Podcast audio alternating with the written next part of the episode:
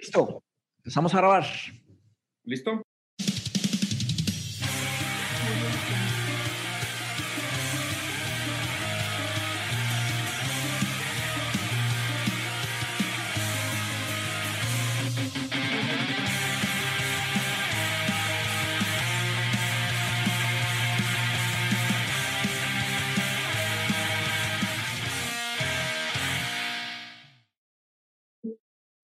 Hola a todos, ¿cómo están? Bienvenidos a otro episodio de Rusarín Bros. Ya llevamos dos años haciendo este podcast y ahora estamos haciendo una primera, un primer remake, ahora que están muy de moda en Estados Unidos los remakes, los reboots, las precuelas y las secuelas. Tenemos el gusto de estar nuevamente con nuestro amigo Carlos, Carlos de la Madrid. La verdad es que encantado de tenerte aquí de regreso. Fuiste uno de los primeros que nos abrió la puerta para tener una conversación cuando íbamos empezando con este proyecto. Nos diste una gran clase en su momento. La verdad es que a mí en lo personal me despertó muchísima curiosidad. Recuerdo que después de haber tenido esta conversación, esa primera conversación contigo, me quedé muy curioso. Empecé a ver videos de Jesús Maestro, de Gustavo Bueno, o sea, empecé a ver muchos videos sobre la escuela del materialismo filosófico. La verdad es que me, me, me enseñó mucho, la verdad es que me abrió mucho la mente. Estoy encantado de tenerte aquí nuevamente. Muchas gracias por aceptar la invitación. Pues nada, un placer, Diego, Mateo, y, nada, sí, parece que, parece que fue ayer, pero hace ya dos años, ¿no? O casi tres, ¿no? Que, que tuvimos nuestra primera charla. Así que nada, un placer estar aquí otra vez con vosotros. El, el, cabello blanco y la barba nos delatan, no nos dejan mentir. Gracias, Carlos. Gracias, Carlos, por estar aquí. Sí, estaba, estábamos hablando ahorita antes de, de, de, de que seguimos siendo unos bebés en conocimiento, pero en esa época éramos bebés en conocimiento y bebés también en podcasting, entonces nos veíamos todos cortados, entre como que nerviosos. Y luego la modalidad cambió también, porque en esa época, pues, ¿qué usamos? ¿Skype? ¿O qué usamos en esa época? Sí, eh, fue Skype en aquella época, sí, sí. Se veía todo mal, un trabajal y ahorita ya, pues, estamos en otro mundo. Pero bueno, un gusto, Carlos, otra vez tenerte aquí mm. con nosotros. Entonces, yo, para, para la gente que nos viene acompañando, de nuevo, muchísimas gracias. Vamos a estructurar la conversación y tengo tres o cuatro temas importantes que me gustaría platicar con Carlos. Digo, primero que nada, vamos a dedicar la primera sesión del video a escuchar un poco a Carlos, su perfil, su histórico, y que nos hable un poquito de la postura del materialismo filosófico para la gente que no esté familiarizada con la escuela de Gustavo Bueno. El segundo bloque del contenido me gustaría que platicáramos sobre liberalismo, aborto y específicamente una respuesta que creo que, que, que toca lugar porque pues algo que hemos venido haciendo es promover el pensamiento crítico, el debate, el contraste de ideas y opiniones, entonces creo que hay un lugar interesante ahí para platicar sobre liberalismo y aborto, específicamente la respuesta de Jonathan Ramos, este filósofo eh, argentino que, que, hizo un comentario bastante eh, violento contra la, la, postura de la firmeza y... Firmeza y, recuérdame cuál era el otro. Generosidad. Firmeza y generosidad, que es, que es algo que, que aprendí no de, de, crítica. Ya quiero... Está, está bien interesante. Y por último, eh, lo, lo, último que me gustaría platicar con Carlos, y es algo que yo en lo particular he estado muy emocionado con esta lectura de un, de un potencial posthumanismo, pero como haciendo una relectura de Spinoza desde un monismo materialista radical, y nada mejor que escuchar eh, una, una, segunda lectura, una lectura diferente que podría complementar este punto y darnos otra idea, eh, que sería la, lectura de Spinoza desde el materialismo filosófico, que me parece sumamente interesante. Entonces, si quieres, Carlos, arrancamos con el primero, tienes el micrófono, platícanos un poquito de ti y luego danos una, una breve introducción al materialismo filosófico. Eh, pues nada, bueno, yo por formación soy licenciado en matemáticas, lo que sucede es que, bueno, como eh, en, en, algún momento tomé contacto con la filosofía, aunque bueno, esto de tomar contacto con la filosofía a todos nos pasa, quiero decir antes o después, porque todos manejamos ideas, quiero decir, todas las personas que cuando bajamos, dejamos nuestra casa y estamos en la plaza pública, ¿no? Pues ahí, en el momento que tienes que hablar con un vecino, qué sé yo, de política, eh, o simplemente de, lo que opina pues respecto, qué sé yo, cuestiones que están en la vida de uno como el aborto, la eutanasia, eh, el COVID, pues inmediatamente ahí empieza uno a manejar ideas, ¿no? Y entonces, a final de cuentas, te das cuenta de que todos somos filósofos, ¿no? Y no hay, no hay un saber eh, gnóstico o especial que tuvieran, qué sé yo, los filósofos eh, universitarios, ¿no? Y sino que al final todos tenemos que estar un poco en, en esta situación, acomponiéndonos y recomponiendo un mapa mundi para mm. poder orientarnos en la, en la vida. Entonces, mm. en mi caso, eso tuvo que ver, pues, con estudiando matemáticas, pues, con determinadas preguntas, ¿no? De eh, si el mundo es matemático, eh, cuál es el límite que tienen las matemáticas, si, qué es una demostración matemática, qué es lo que hace a las matemáticas una ciencia especial. Bueno, todo este tipo de cuestiones me fueron conduciendo a la, a la filosofía. Y, en, pues en esas, eh, pues al final, por conocidos, contacté con, con, la figura de Gustavo Bueno y empecé a leer, ¿no? Entonces fue así como me sumergí eh, en, el, en, el, materialismo filosófico. También porque, bueno, es, era un filósofo que no, no rehuía bajar de la Torre de Marfil, sino que iba a, los programas de televisión, eh, hablaba de tanto de Gran Hermano como de, qué sé yo, como de fútbol. Es decir, porque cuando un tema como el fútbol interesa a 8 millones de españoles, o por ejemplo en España, ¿no? O Gran Hermano lo veían 10 millones de españoles, pues ya no es una cuestión de, de simplemente de gente inculta, sino que son la misma gente que luego vota, ¿no? es un problema filosófico. Y, bueno, y a partir de ahí, pues me fui sumergiendo en, este sistema, ¿no? En el cual, pues desde ahí yo he intentado, en la medida de mis posibilidades, desarrollarlo, sobre todo en temas que a mí me interesan más, que son las de filosofía de la ciencia. Y, bueno, yo luego pues estudié filosofía y soy doctor en filosofía, ¿no? Aunque me dedico profesionalmente, pues soy profesor de matemáticas, ¿no? Y luego, bueno, pues yendo a la segunda parte de la pregunta, pues bueno, el, materialismo filosófico es un sistema filosófico eh, eh, cuyo padre es Gustavo Bueno, ¿no? Pero que tiene a su alrededor pues una escuela de, con un número bastante importante de, seguidores en España y en Hispanoamérica. Y, bueno, básicamente el materialismo filosófico pues es un sistema que tiene pues diferentes doctrinas. Pues tiene una filosofía de la ciencia, una filosofía política, una bioética, diferentes partes, ¿no?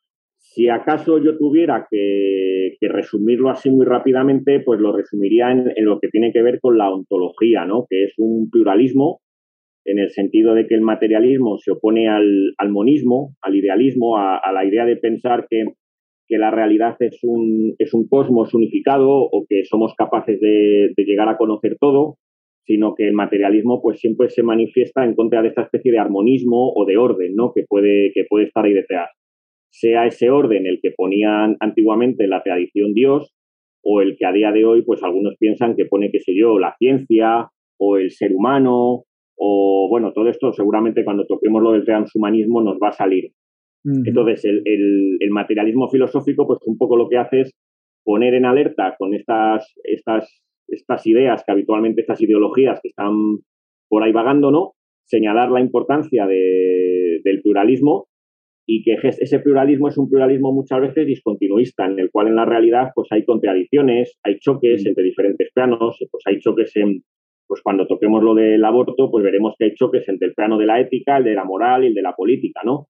Y que la realidad se define precisamente por estas, por estas contradicciones. Entonces, Materialismo en filosofía, en ontología, lo que quiere decir es pluralismo, y pluralismo pues eh, discontinuista, es decir, marcando pues los, los cortes, los choques ¿no? que hay en, las fracturas que hay. Ya, una, pregunta, Carlos. O sea, y si, si, fuera siguiendo como la tradición histórica de la filosofía, o sea, ¿qué relación tiene el materialismo filosófico con un, por ejemplo, con un materialismo dialéctico anterior de Marx y una dialéctica pura hegeliana? O sea, ¿existe realmente una continuidad entre esos tres pensamientos? es una evolución? O sea, ¿cuál es tu postura frente, o sea, el materialismo dialéctico está más cerca de la dialéctica, de la hermenéutica? O sea, ¿cómo sería esta, esta lectura? No, sé si ni siquiera estoy planteando bien la pregunta.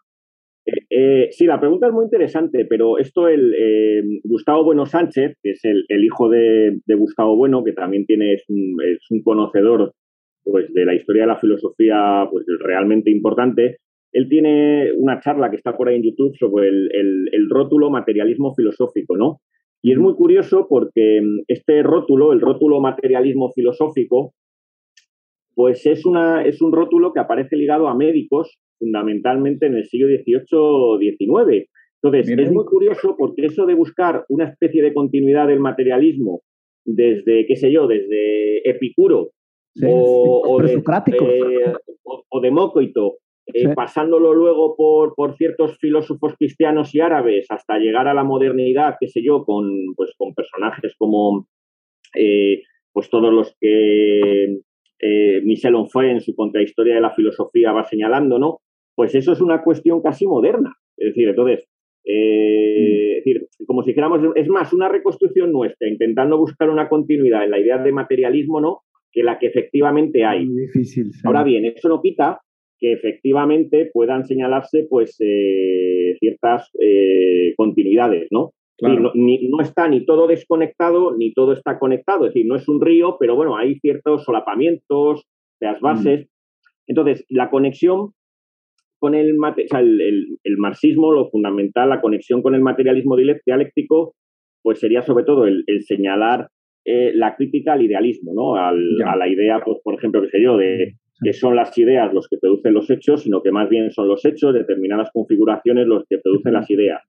Ahora bien, lo interesante de Marx es que Marx también no es un materialista al estilo, eh, qué sé yo, grosero, como podían ser eh, la Metrí en el siglo XIX, donde el hombre máquina, ¿no? Sino que en Marx también decía que había que acoger el lado activo del idealismo. Entonces, el propio Marx ya se da cuenta de que incluso en el idealismo hay cierto materialismo. Y bueno, Gustavo Bueno solía decir que toda filosofía, en lo que tiene de verdad, tiene que tener un fulcro de materialismo. O sea que en, cierto modo también hay el idealismo, en cierto modo también tiene dentro un germen de materialismo, ¿no? Entonces, eh, es, complicado eh, citar esa, las coordinaciones, ¿no? Pero claro que existe. Lo que pasa, claro, que luego el, el, el, Diamat, pues al final acaba desarrollándose en una especie de armonismo, ¿no? Donde parece que existe la materia, que con las leyes, pues qué sé yo, del salto cualitativo, etcétera, van explicando todo el universo. Con lo cual se recae otra vez en el idealismo, ¿no? Entonces ahí es un poco, pues ese juego, ¿no? De continuamente estar eh, eh, repensando el materialismo. Sí.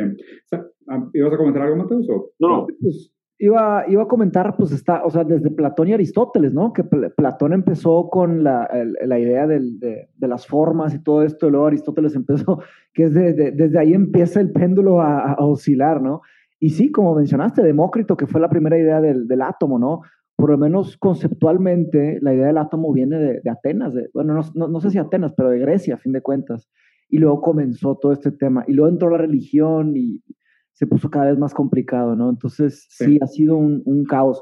Pero, pero bien, yo tenía una pregunta sobre matemáticas, no me quiero desviar mucho, pero solamente digo, el rol de las matemáticas en la, filosofía, porque se me hace fascinante que empezaste como matemático y después eh, te, involucraste en la, filosofía.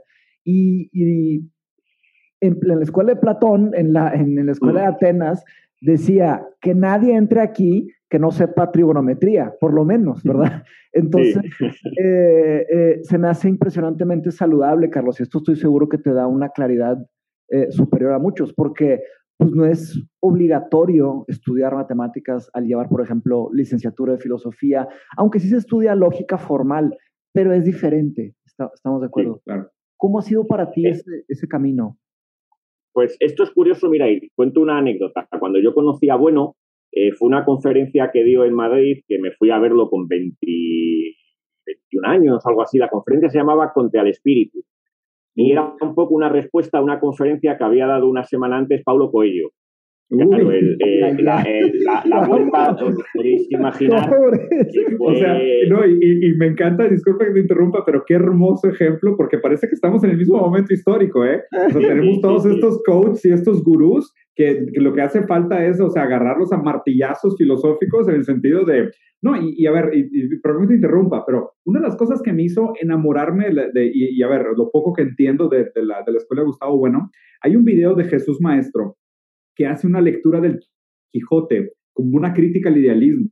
Mm. Y me parece algo hermoso, pero increíble. Digo, si, lo conoces tú personalmente, mándale mi saludo. La verdad es que he visto muchos sus videos. Soy gran fan de, de, su manera, de su, o sea, su brutalidad al, ejercer con el, el académico. Es, un, una, una persona que, que, de verdad admiro mucho su manera de pensar. Y justo eso, o sea, él hace, o sea, la lectura que se hace del Quijote es como lo ridículo del idealismo, ¿no? Y me parece que justo ahora que mencionas esta primera conferencia de Gustavo Bueno como crítica casi o como movimiento antagónico a, a Paulo Coelho, es justo lo que acabas de comentar, que a fin de cuentas a la larga, y me parece que es sumamente relevante esta conversación y la escuela que, filosófica a la que perteneces, porque parece que estamos en un momento donde se nos ofrecen soluciones ideológicas para problemas materiales. Y, ahí es donde está mi gran frustración con este momento histórico, que es justo este, este, esto que comentas, es, nos dan Gustavo Bueno, o sea, perdón, nos dan Pablo Coelho cuando necesitamos Gustavo Bueno, ¿sabes? O sea, nos, nos ofrecen, nos ofrecen coaching, nos ofrecen bienestar ideológico cuando necesitamos, cuando necesitamos actos materiales, el mundo físico. Perdón, me interrumpí un poquito tu historia. Eh, no, pues la, eh, resulta que la, bueno iba a llamar a la conferencia la razón desde un punto de vista materialista, pero como Paulo Coelho había dado una semana antes una conferencia, era en la Casa de América en Madrid, algo del espíritu, bueno le cambió el título y le llamó Ponte al espíritu. Entonces fue un poco una reexposición de, poner las cosas en su sitio. Entonces, al acabar la charla, yo me acerqué a bueno, ¿no? Yo estaba entonces en, tercero de, la carrera, en matemáticas. Y un poco así preocupado, ¿no? Porque, claro, yo no era filósofo, ¿no? Me interesaba la filosofía, pero yo había estudiado. Y me acuerdo que me sorprendió la respuesta de bueno, que tiene mm. mucho que ver con cómo entiende la filosofía el, materialismo filosófico. Y bueno, me dijo que, que no me preocupara por estudiar filosofía, porque eh, el materialismo filosófico entiende que las ideas filosóficas son, constituyen como una especie de saber de segundo grado, construidos sobre unos saberes de primer grado que son saberes pues científicos, técnicos, eh, políticos, Entonces, lo principal para hacer filosofía no es tanto saber, tener una licenciatura en filosofía, cuanto saber del mundo. Es decir, entonces lo que bueno siempre recomendaba es que primero para ser un buen filósofo uno tenía que estudiar pues no necesariamente hacer una carrera, pero sí que pues, estudiar, interesarse por las matemáticas, la física, la política, la arquitectura. Efectivamente. La historia de las religiones, porque eso son lo que te da los contenidos de donde luego, porque las ideas filosóficas, decía, bueno, no están flotando ahí en un cielo peatónico, sino que están precisamente engarzadas ahí en, en los conceptos técnicos, matemáticos, en las cosas. Entonces hay que conocer las cosas, lo primero. Y entonces, en ese sentido, pues em, el, bueno llegaba a decir incluso que la filosofía era geometría de las ideas, ¿no? Un poco mm. recordando con eso a, lo que citabas de, de Peatón. Sí, es buenísima, es buenísima. Sí, y ahí está el, rol de Aristóteles en la, en la filosofía griega, ¿no? O sea, Aristóteles fue el que frenó un poquito, o sea, sí, muy bien, Platón y todo, pero espérame tantito. Y otra cosa interesante que vi al, al, estudiar la historia y la filosofía, y, y, luego volvemos a, y empezamos, ya quiero escuchar lo que comentaron de la, de la crítica de aborto para, para movernos a, ese, a ese tema, que, eh, que Platón a fin de cuentas era un aristócrata, ¿no? Este, con la muerte de Sócrates, que fue pues, un gran maestro de, Platón, eh, sin duda fue un dolor pesado para Platón, y él acabó construyendo la escuela de Atenas después. Y pues fue muy fácil, porque hacer filosofía en esa época era riesgo de muerte, literalmente te podían matar, pero Platón estaba protegido, él tenía eh, ascendencia por los dos lados de su padre y de su madre en reyes, ¿no? De, Grecia. Entonces, él estaba muy protegido. Y luego entra Aristóteles, que él era hijo de un doctor, precisamente, hijo de un médico. Entonces, él no tenía los, los grandes privilegios que tenía Platón. Claro que entonces hizo una filosofía pues más aterrizada y más, más directa, pienso yo, en algunas cosas digo, no, no me malinterpreten, no quiero criticar a Platón porque pues, también hizo mucho, ¿verdad?, por, por la filosofía. Pero a fin de cuentas, Aristóteles tuvo una visión, pienso yo, más aterrizada. Él dijo, sí, las formas, muy bien las ideas, pero hay algo más que podemos acceder con nuestros sentidos, ¿no? Y pues ahí tenemos al, padre de la ciencia, ¿verdad? Aristóteles, el padre de la lógica y todo esto, ¿no? Pero, pero bien. Y Aristóteles, que también es, es, el padre de la idea de Dios. Quiero mm. decir, que a veces se nos olvida, decir, el, la idea de Dios tal y como la entendemos ahora en las grandes religiones, en, qué sé yo, en el, en el cristianismo, por ejemplo, y, en el islamismo, el padre es Aristóteles, con la idea del acto puro, ¿no? Del, ser que se está pensando. El que crea la teología es Aristóteles. Eso a veces mm. se nos olvida. Pensamos que la idea de Dios, ese Dios que no está en ningún lado y tal, es una cosa como que ya tenían los hombres prehistóricos y eso es una construcción histórica mm. que, cuyo padre pues, se puede filiar y es, y es precisamente Aristóteles. De veras, de la teología. Eh, sí, sí, claro. Aristóteles es el primero. La idea perfecta, ¿no? Sí, pues, luego lo que hará Santo Tomás de Aquino, claro, Santo Tomás lo que hará será rociar con agua bendita a Aristóteles. Interpreta, claro. Hasta antes de Tomás de Aquino era puro platonismo, era neoplatonismo y neoplatonismo, o sea, platonismo a fin de cuentas. Y ya en Tomás pero, de Pero claro, la, la, idea esa de Dios, de un Dios eh, que, que, no es corpóreo, que está más allá, mm.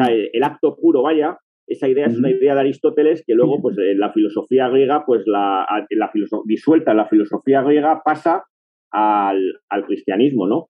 Entonces, en ese sentido, es una idea que, también cuyo padre es Aristóteles, ¿no? Que también ahí eso hay cuenta en su haber.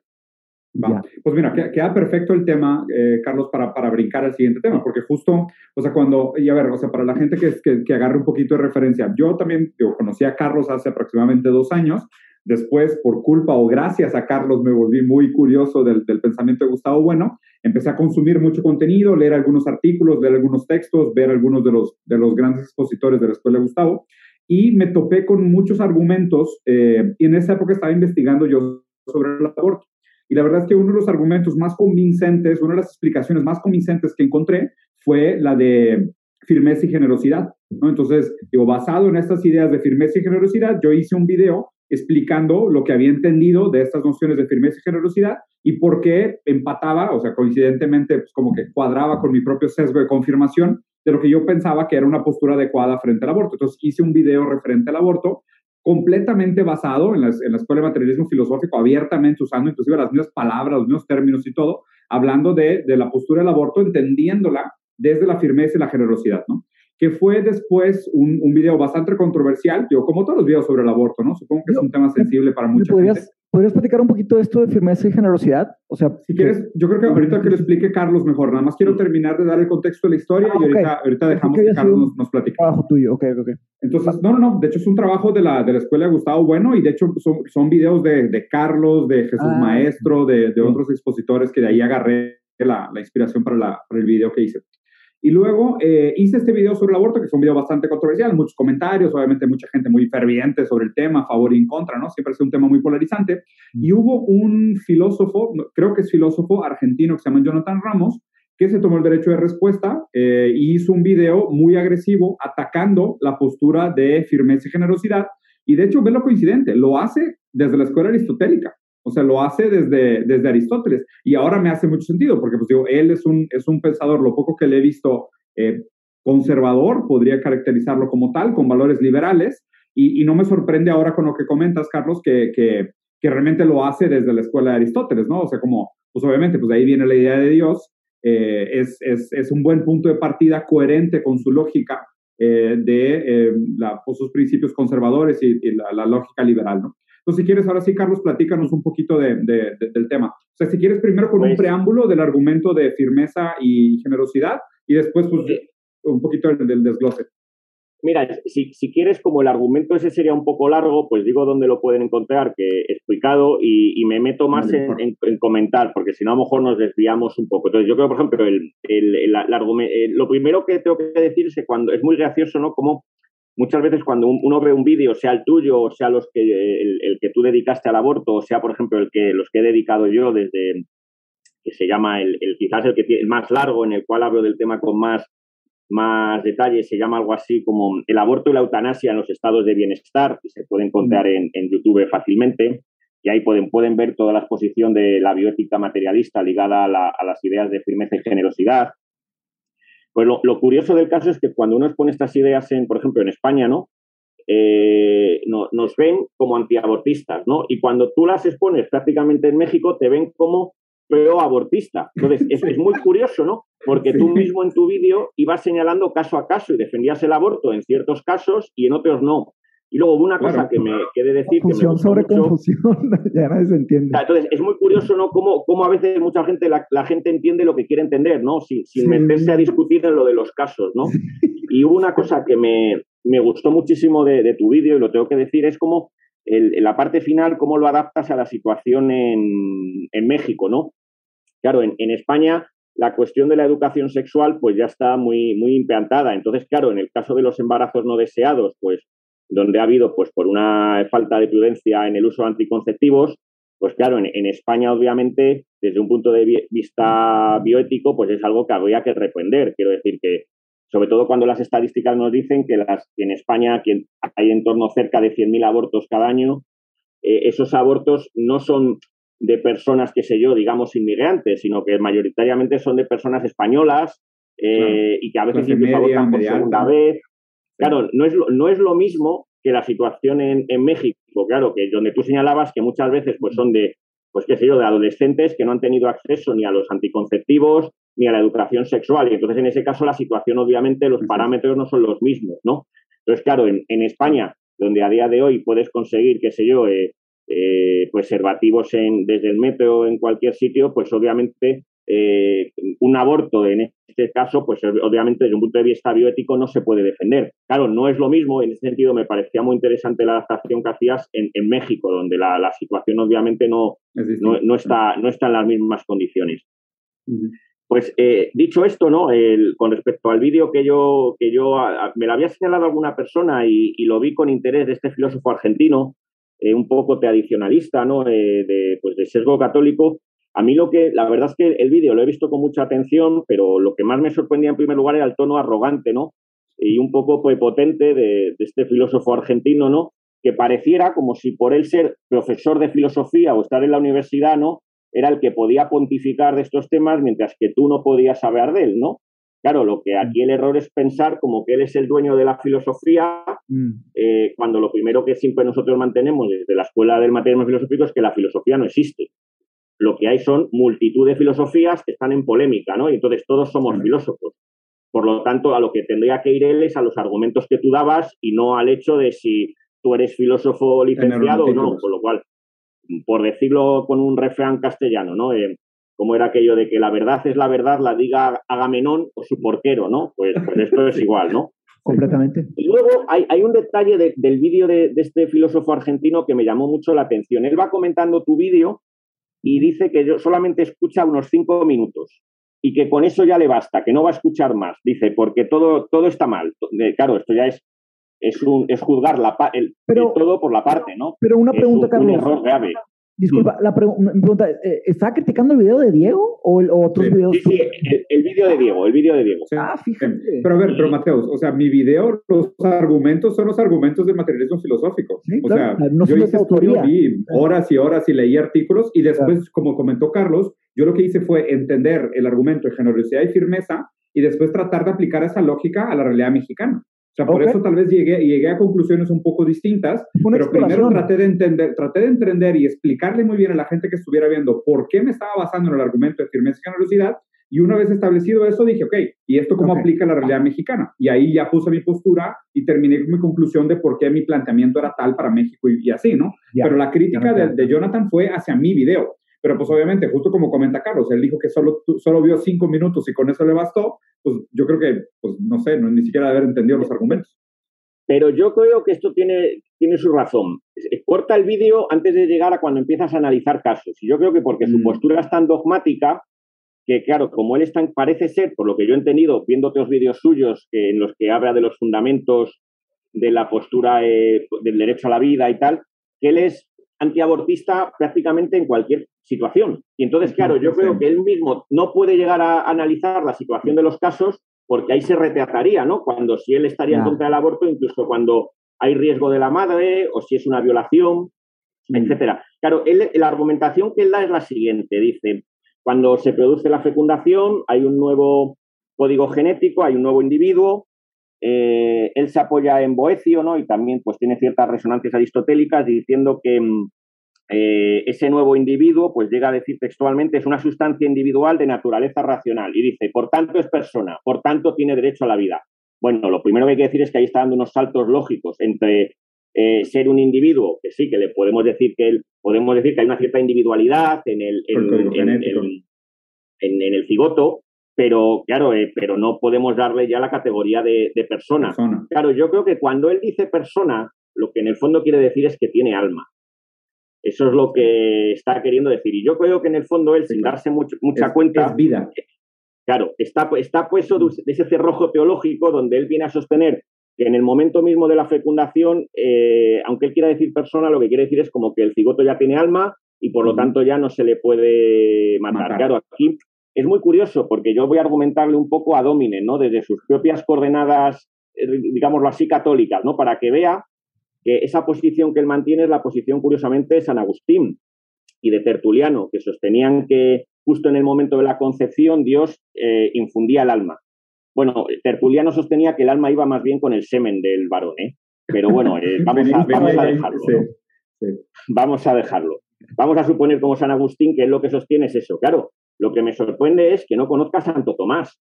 Santo Tomás sostenía no, no, sostenía la teoría de la animación instantánea, como sostiene este hombre, sino que sostenía la teoría de la animación retardada. Y entonces, por ejemplo, en la Suma Teológica, dice que los embriones no resucitarán porque todavía no tienen alma racional.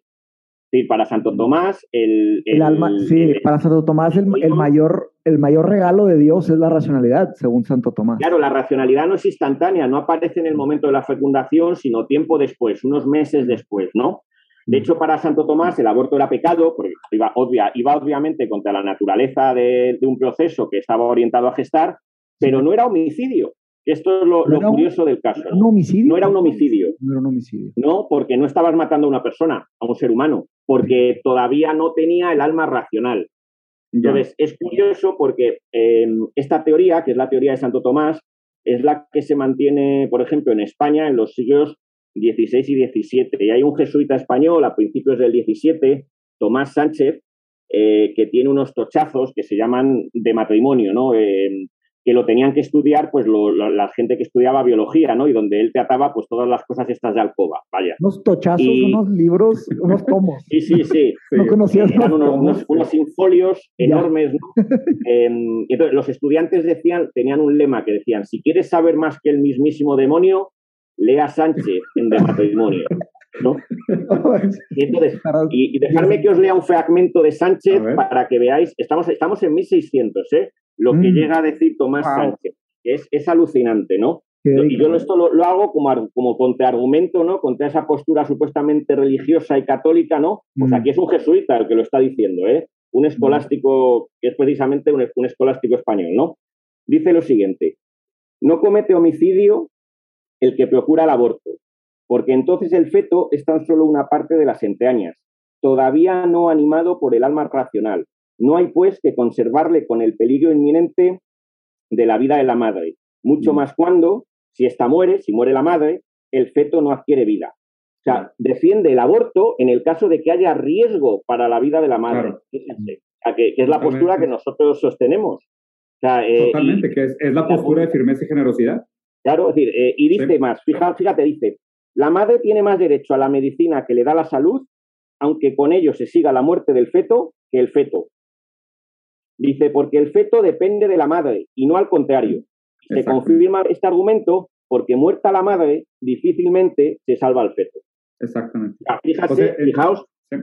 eh, o sea, que es que no es una postura nuestra antirreligiosa, si es que hasta los propios san- eh, dominicos, Santo Tomás, Ahí está. la defienden. Claro, lo que a esta gente Sí, se le sí. olvida es que la iglesia, cuando sostiene, eh, eh, la, la iglesia cuando toma la postura de la animación instantánea, es decir, que, que el, el embrión En, es, en la feto, fecundación nace el alma, nace la persona. es en 1917, o sea que no es tan... Es, eh, es el No es- Papa León XIII. A ver, hay, hay, algún, hay un Papa anterior, creo que es Pío, Pío no me acuerdo qué nú- número de Pío es, que en el 19 ya dice algo parecido, pero es León XIII en 1917 el que eh, dice que la doctrina de la Iglesia es esta, la de la animación instantánea. Entonces, claro, aquí lo que está Mm. pasando es que eh, mm, pues para que se vea, ¿no? Que esta persona, Jonathan Ramos, en cierto modo está puesto de, de su ideología religiosa y entonces Dogmático. obviamente no es capaz de ni siquiera entrar a discutir el aborto caso por caso porque su posición es tanjante. Es el aborto no. es, es, es condenado Desde en todos los casos. Desde cuando- antes de cualquier conversación. Cuestión ¿Y qué- que, fíjense, que, fijaos, es que ni, ni, ni Santo Tomás, ni Sí. Toma- el jesuita Tomás Sánchez mantenían, o sea que esto es una Sí. cosa fatal. Y claro, a mí esto ya se me confirmó, esta posición dogmática de este filósofo argentino, cuando, por ejemplo, eh, cuando te oye mencionar lo de la firmeza y la generosidad y señalas, eh, Diego, lo de que pues, todos intentamos perseverar en el ser, en la firmeza, él inmediatamente eso lo que a él le recuerda es a Nietzsche, dice el filósofo ateo, el filósofo del anticristo. No, no, eso es Spinoza. Es lo que Sí. Spinoza llamaba el conatus. O sea, es que ni Sí. o sea, yo creo que aquí se ve muy bien cómo está puesto de la de su ideología, ¿no? Del dogma. Sí, sí, Y- entonces- Y una pregunta, Carlos. O sea, Mm. y trata- tratando de hacer aquí un contraargumento, y digo, la verdad, o sea, ta- también tratando de respetar el debate, que digo, Jonathan, lo, lo he dicho antes, no tengo absolutamente nada contra él, me parece que es, Mm. está en su derecho de, de- de tener una, una postura en contra, lo que sea.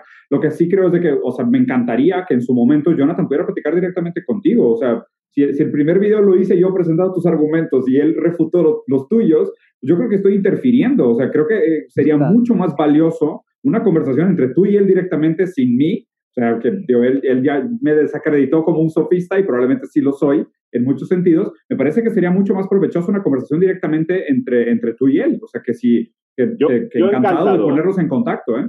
Yo, yo encantado. Claro, lo- lo gracioso del caso es lo que te digo, que nosotros cuando hemos sostenido en España estas posiciones, pasamos por ser antiabortistas. O sea, No manches. claro, es que, ¿Ves que, es que- ves que la forma, claro, el, el- el medio es el mensaje, ¿no? sí. Entonces, al final, pues, es- claro, el problema es que a la, la gente lo que está esperando es que inmediatamente seas o pro vida o pro abortista. No se dan cuenta Sí. de que el tema es muy delicado y que hay que ir caso por caso. Hay que ir caso, caso por caso. Hay algo ahí que- que es, el, es el argumento que traté de construir, o sea, que me parece mucho más interesante entenderlos desde ese caso por caso. Porque, por ejemplo, ahora me despierta mucho la curiosidad lo que comentas, Carlos, de, de esta alma racional. Porque, a ver, es que o sea, es difícil tratar de construir esos argumentos con tanto dogma, o sea, estos argumentos idealistas, porque, a ver, ¿cuál sería la justificación de decir que en el momento de la fecundación existe algo como un alma que te denomina como persona? O sea, ¿bajo qué criterio pudieras tú argumentar eso si no fuera un dogma?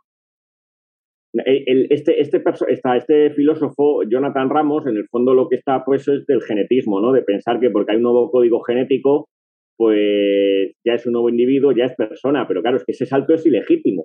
Sí. Es que ni siquiera lo da Santo Tomás. Santo Tomás diría que el, el- el embrión tiene eh, alma sensitiva. Potencial. O, no, él, él, él distinguía diferentes tipos de alma. Alma vegetal, que era la que tenían, por ejemplo, las plantas, alma sensitiva, que tienen los animales, Desde- y luego ya el hombre, alma racional. Entonces, el hombre, el, el hombre va sumando como las tres almas, ¿no? Sí. Entonces, en el, en el desarrollo del, del De embrión, lo que sostenía Santo Tomás es que conforme va desarrollándose, va adquiriendo cada una de estas almas, Claro. ¿no?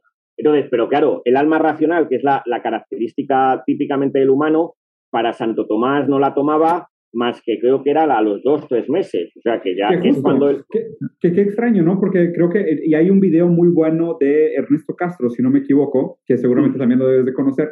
Ernesto Sí. habla de, o sea, su postura en el aborto creo que está a partir de la semana 28, porque a partir de la semana 28 es cuando se desarrolla el lóbulo temporal, que es el que ya nos da cierto, eh, cierto nivel de sensibilidad hacia el dolor y al placer, y eso ya nos podría constituir como un organismo sentiente, o sea, como un organismo, que siente, ¿no? Antes de eso, con- concuerdo que las diferencias, pues, digo, habría que ponernos muy minuciosos en, en el potencial, lo que implica, dónde se desarrolla la razón, qué es la razón, dónde está situada, qué la conforma, dónde se valida si sigue siendo un ser completamente dependiente y sostenido por un otro. O sea, eso, eso es lo que me preocupa mucho, ¿no? Porque inclusive la idea de individualidad, y aquí es donde creo que podemos hacer un brinco interesante para hablar del liberalismo, ¿no? Porque, porque justo, o sea, me parece que muchas de estas posturas tienes que partir de una creencia a priori. O sea, si no crees a priori en el alma, pues, pues todo esto suena, suena un poco descabellado, ¿no? Es como que, Ahora, qué hay otra difícil- cosa, a ver, hay otra cosa interesante, Diego, que de hecho eh, lo vi en una entrevista de CISEC, de hecho, que es, es un concepto francés,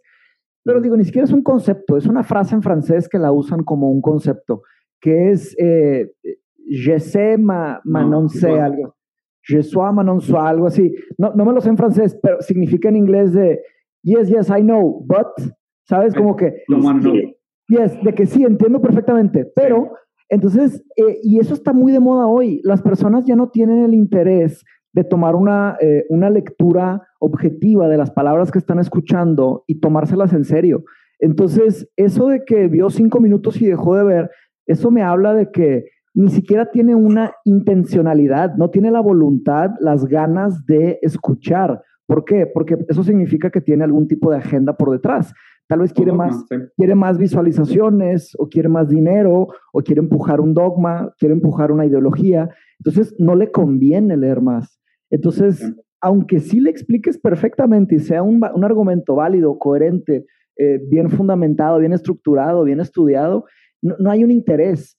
Y ahí es, eh, y esa es la, la- la tristeza del, del mundo en el que estamos. Pero, pero, pero hagamos, ¿Qué va a hagamos un hombre, hagamos un hombre hierro. O sea, yo, yo, a ver, no creo, no creo que, no creo que, vamos a suponer que no parta de mala fe, ¿ok? O sea, no, no, no quiero caer en ese, en ese, en ese argumento, no quiero desvalidarlo como per se. No. o sea, yo, creo- yo creo que tiene, o sea, tiene, Si no le que- no sé, Pero a ver, pero Machito, también, o sea, entiendo que él haga la lectura superficial de decir, ah, pues este es un sofista que ni siquiera estudió filosofía, no sabe lo que está hablando. pero leer a Carlos, por, ejemplo, o irse a los... Obviamente, digo, ahí sí, ahí sí, ahí sí debería de haber hecho la tarea del rigor académico de, pues digo, para, o sea, para criticar una idea, pues tienes que, tienes que entenderla primero, ¿no? Pero, y probablemente también fue fácil para él simplemente desvalidarme por la manera en la que hablo, seguramente mi manera de presentar los argumentos no fue ideal, porque seguramente no estoy al nivel de un profesor para explicar esos argumentos, que son argumentos complicados, elegantes, que requieren un cierto rigor académico. Y seguramente él, él, él, me desvalidó desde la forma, como diciendo, pues, o sea, este tipo no es filósofo, no debería estar hablando de estas cosas.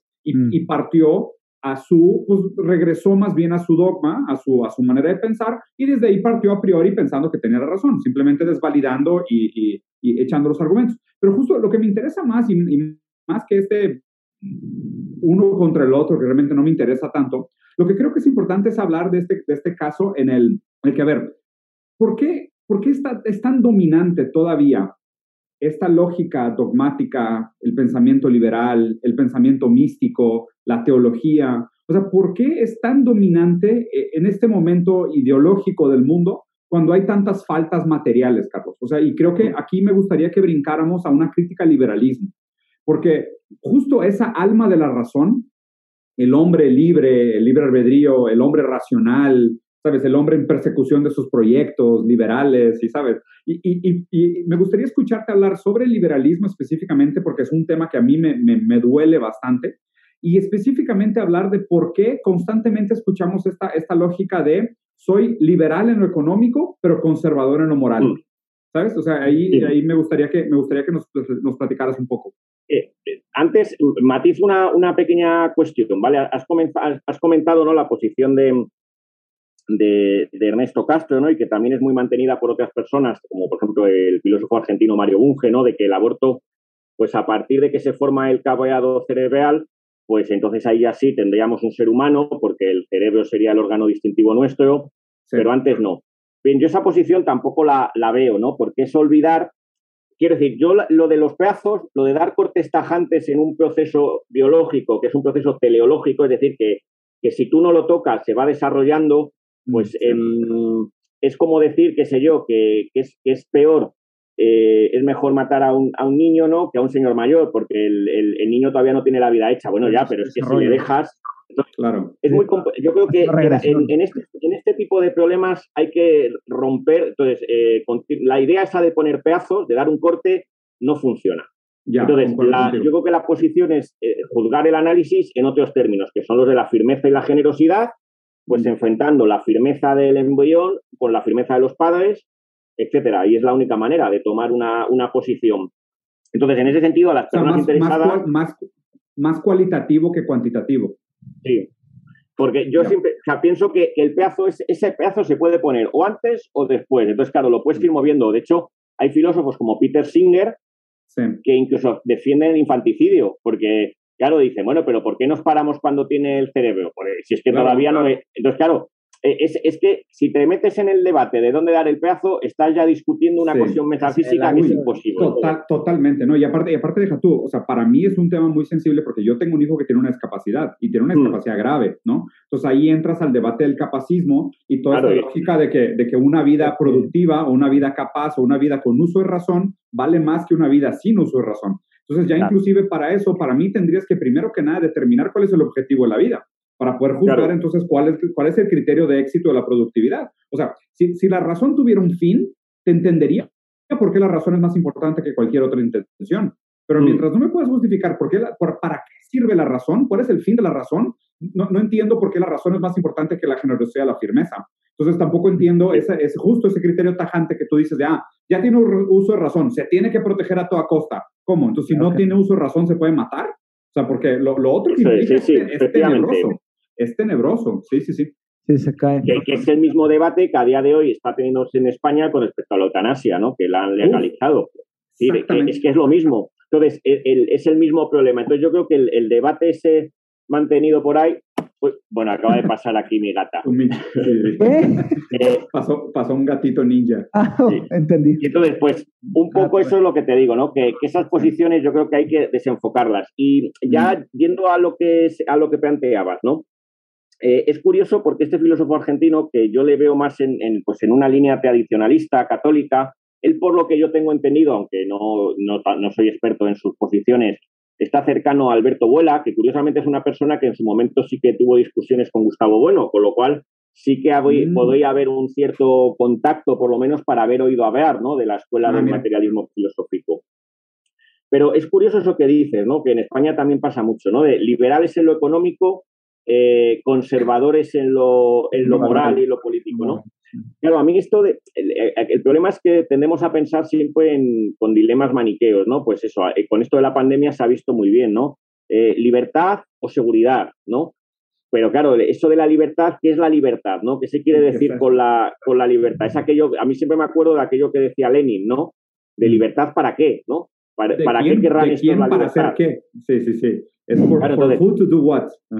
Sí, mejor entonces, al final, el, eh, una cosa es pues que defendamos que efectivamente pues tiene que haber eh, una cierta libertad de acción, ¿no?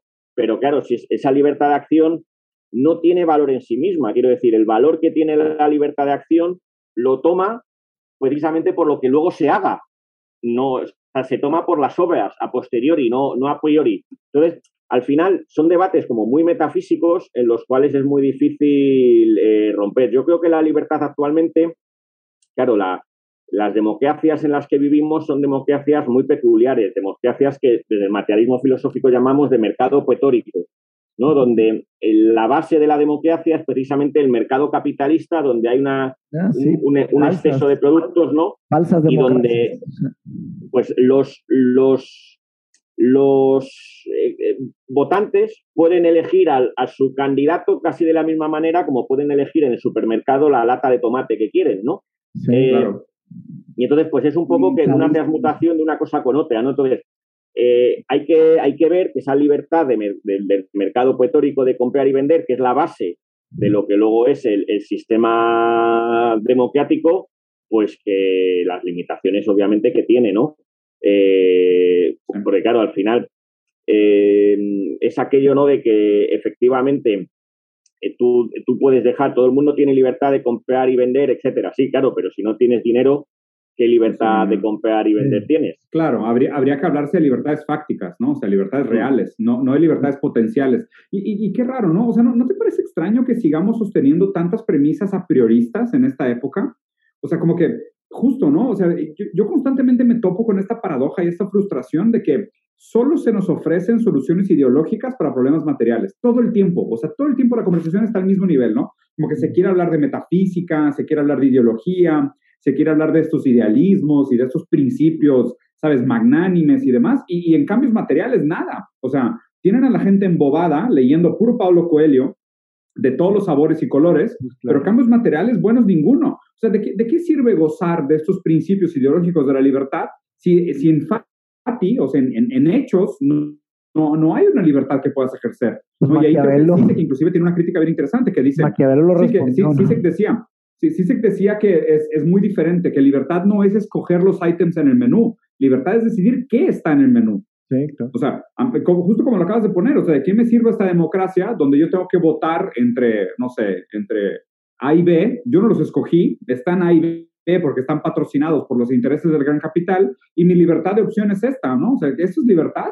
O sea, no, no, no realmente, no, no, no debería ser eso. Y también concuerdo contigo que es una, es un reduccionismo plantear esta noción de libertad contra seguridad, ¿no? Es como que no, no deberían ni siquiera de ser, de ser puestos como antagónicos, ¿no? De un lado se promueve la libertad y del otro lado se promueve la igualdad. O sea, me parece como un, un hombre paja tan, tan tonto, tan simplista para problemas tan complejos, que justo que, que, me parece que la gente que promueve estas ideas de manera tan simplificada, lo que tiene pues, son dogmas, o sea, es, no, no están abiertos y ni siquiera interesados pues a participar de las discusiones reales. Simplemente quieren el valor reduccionista. En realidad no hay salida, Diego. O sea, ¿qué, qué salida es?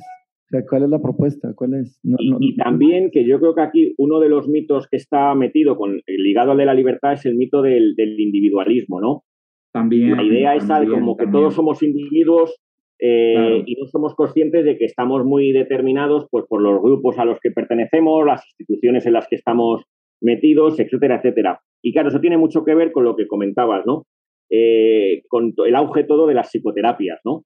Pues sobre todo del coaching, eh, de la psicología positiva, eh, todo ese tipo de cuestiones, ¿no? Es como que, una persona, qué sé yo, tiene depresión o está triste, ¿no? Entonces, en vez de afrontar que a lo mejor tiene esa depresión o está triste porque trabaja 10 horas diarias o porque no tiene vacaciones, se, se traslada que es un problema suyo, donde tiene que hacer una especie de trabajo interior para sentirse bien, ¿no? Eh, en la jaula en la que está metida, ¿no? Entonces, claro, al final, pues es que no, aquí hay que darse cuenta de que en el fondo todo este auge de las psicoterapias que está habiendo, psicoterapias sobre todo individualistas, ligadas tipo, qué sé yo, pues eso, ligadas al trabajo interior, ¿no? Como si hubiera un interior, vaya. Cuando más bien... Está como empresarización emocional. Cuando más bien, cuando uno tiene un, problema mental, no es que el problema mental esté dentro de uno, sino más bien es que uno está en el problema mental tal y como lo entendemos nosotros, mm. porque el problema mental tiene más que ver con las circunstancias que te rodean. Quiero decir, que tiene que ver con eso, con las circunstancias laborales, familiares, de pareja, Sociales. Entonces, claro, al final ves ahí como pues ese individualismo, esas ideas, la idea de individuo, de la libertad, etcétera, pues también van muy ligadas ahí al desarrollo de todas estas corrientes psicológicas a día de hoy. Claro, y una, y una pregunta, Carlos, ¿cuál es tu postura frente al libre albedrío? Bueno, pues yo la verdad es que el libre albedrío, pues soy un... Ahí, eh, primero, vamos a ver, si uno piensa que en cada momento que estás está determinando, eh, pues la verdad es que es muy complicado, ¿no? Porque generalmente las cosas que hacemos estamos determinados eh, a hacerlas. Quiero decir, cuando uno, qué sé yo, eh, hace lo que quiere, pues más bien lo que está haciendo es que es un esclavo de sus caprichos, ¿no? Hace, lo, que, puede. Claro, ¿dónde se puede ver la libertad? ¿no? Entonces, la, la, tesis de, que sostiene un poco bueno y que a mí me parece muy interesante es que verdaderamente eh, la libertad no se puede ver a la escala, a esta escala individual de actos individuales, ¿no? De, de, en un determinado momento, sino que hay que, hay que ver la biografía de la persona mm. a, a, una escala de años X, larga, ¿no? para ver si efectivamente esa trayectoria pues se ha desviado de la del, de la del resto. Quiero, quiero decir, pongo, un, pongo un ejemplo, ¿no? Bajo condiciones similares, ¿cómo se ha comportado? Eso es, quiero decir, por ejemplo, yo puedo sentirme libre porque llega, la, llega el fin de semana y voy a la sierra a montar en bici, pero claro, cuando en el camino por el que voy me encuentro a 200 personas, pues me doy cuenta de que mi libertad esa especie de sentimiento libre que yo tenía de es que he elegido libremente montar en bici. Bueno, pues cuando ves a 200 átomos racionales, ¿no? Igual que hacen lo mismo, pues dices, bueno, ¿dónde está aquí la libertad, no? Em, claro. entonces, ¿dónde se puede ver la libertad? Pues se puede ver a la escala biográfica, ¿no? Cuando, claro, entonces, mm. ¿cuándo podemos efectivamente ver si una persona ha sido libre, ¿no? Si ha podido ejercer una especie de autodeterminación operatoria, pues cuando prácticamente está en el final de su vida, ¿no? Cuando podemos evaluar si, viendo sus obras, qué es lo que ha hecho en el contexto en el cual se movía. Su rango de libertad, ¿no? Porque inclusive, o sea, qué, extraño, ¿no? Que siendo libres estemos a grandes rasgos hombres blancos de clase media, todos trabajando ocho horas por día, haciendo prácticamente lo mismo. O sea, sí, habría, habría que hablar justo de esas libertades prácticas, prácticas y fácticas, ¿no? Entonces digo, creo, creo que está creo que está súper interesante. Aparte se dio muy bien la conversación en el sentido de que hablamos un poquito del aborto, Mm. Estas posturas sobre el aborto suelen revelar posiciones muy dogmáticas, o sea, posiciones mm. muy, muy firmes, tomando una serie de conceptos a priori, o sea, tomando como que una serie de, de, marcos argumentativos muy rígidos, inclusive anticuados en algunos contextos, pero pues también revelan, pues la, más bien, o sea, puede ser un sesgo de confirmación, de conformidad, de la propia persona que los presenta como argumentos eh, trascendentales, ¿no? Y, y, creo que es mucho más saludable que tratemos de llevar este argumento a una lógica mucho más del caso por caso, como, como debe de ser, ¿no? Porque no, o sea, meter a todo el mundo bajo el mismo saco me parece inclusive peligroso por las puertas que abre, ¿no? E inclusive como una lectura de hombre de paja de la, de la posición de firmeza y generosidad pudo llevar de tu lado del mundo a una interpretación que eres eh, anti-aborto y de mi lado del mundo a mí, me, a mí me posicionó como pro-aborto. Y yo nunca he dado mi postura sobre el aborto. Yo solo he mm. presentado diferentes argumentos sobre el tema y defendió la idea de que se tiene que analizar caso por caso. De ahí pasamos entonces a que pues, eh, mucho de esto viene de esta noción del individuo, del, del, humanismo, del liberal, o sea, de esta postura de que el hombre es libre, de que el hombre goza de razón, de que existe una diferencia entre naturaleza y cultura, de que existe una como situación distinta, especial, que sitúa al hombre en otro lugar dentro del, dentro del universo, dentro del mundo. Y, justo ahora te, quisiera hacer la pregunta, o sea, te voy a decir mi, mi, lectura en este momento. Yo creo que el humanismo siempre estuvo equivocado en el sentido de crear esta, esta idea del excepcionalismo humano, ¿no? O sea, de, o sea, ponernos en este lugar excepcional, ¿sabes? El, el humano renacentista en el centro del círculo de Da Vinci con, con su uso de razón, con la cultura que es superior a la natura, que, ¿sabes? Y, obviamente de ahí se, se, se desdobla el, la Carta de Derechos Humanos, eh, el individualismo, el humanismo, el liberalismo. O sea, todo eso es una escuela de un enorme sesgo que inclusive también tiene raíces teológicas, porque tiene obviamente que ver con nuestra relación con este Dios que también es antropomorfo, que tiene nuestras características, que nos refleja y demás. Pero pues ahí, o sea, como que ahí es donde llegué y, y por eso quería terminar con, o sea, el último tema que me gustaría conversar contigo es este, ¿no? Entonces, el humanismo fue un error y si el humanismo fue un error, ¿es el posthumanismo, el transhumanismo una vía válida? O sea, ¿tiene algo que aportar o, qué sigue? Eh, ¿Hay lugar para una crítica al humanismo? ¿Es necesaria hacer una crítica al humanismo? ¿Y hacia dónde deberíamos de mirar? Eh, pues, si, quieres, antes de meternos en lo del transhumanismo y el poshumanismo, eh, hable un poco del, humanismo, ¿no? Quiero decir, esa visión del, humanista, ¿no? Como una, una escala natural, ¿no? Como si el hombre estuviera en la, en la cúspide, ¿no? Eh, y hubiera un salto abismal con respecto a, pues a los animales, ¿no? Es una, es una postura, es curioso porque eh, que no está tanto en la Edad Media. Por ejemplo, en, en, Santo Tomás, por, por, volver a Santo Tomás, ¿no? Eh, los animales tenían pues alma sensitiva, ¿no? Y, el hombre tenía alma sensitiva y además alma racional. Pero bueno, compartíamos con los animales el alma sensitiva. Lo que sucede es que en el siglo XVI hay, hay un médico eh, de Medina del Campo, Gómez Pereira, el cual empieza a sostener una, teoría que es la, doctrina del automatismo de las bestias, que viene a decir como eh, que es una, teoría que luego recupera Descartes y que ya pasa de Descartes a, toda la filosofía occidental, ¿no? Y es la idea de que em, ser racional se equipara a tener sensibilidad.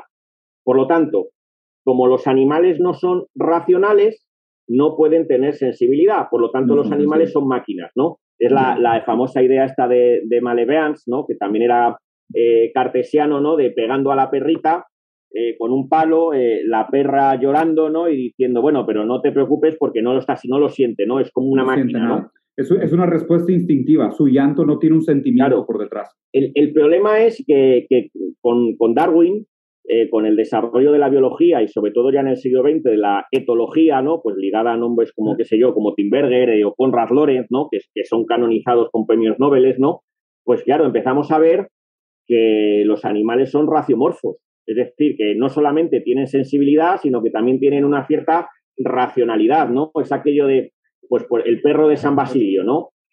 Eh, San Basilio tenía un perro que cuando iba por un camino olfateando una pista y llevaba una bifurcación, ¿no? Olfateaba por un lado y si veía que por ahí no iba la pista, directamente sin detenerse iba por la otra corriendo, ¿no? Entonces, claro, en la Edad Media lo que decían es que el perro de San Basilio resolvía silogismos, ¿no? Porque si tenía A o B y no A, entonces era B. Entonces decían, era, era inteligente, ¿no? Entonces, un poco lo que nos va poniendo esto en, la línea de la modernidad, y, esto es lo que explica también que surja el animalismo, ¿no? claro, el problema es que el animalismo ha vuelto a confundir todo, ¿no? O sea, efectivamente, los animales son raciomorfos, tienen una especie de racionalidad que no es exactamente como la humana, pero no hay ese, no hay ese salto abismal. Eh, Del lenguaje. Porque, pero no hay tampoco un salto, porque hay ciertos animales que tienen pues un protolenguaje, etcétera, ¿no? Entonces, no hay un salto abismal. Claro, eso tampoco quiere decir que los animales sean personas, que es un poco lo que sostiene a día de hoy la posición del animalismo o incluso del especismo, ¿no?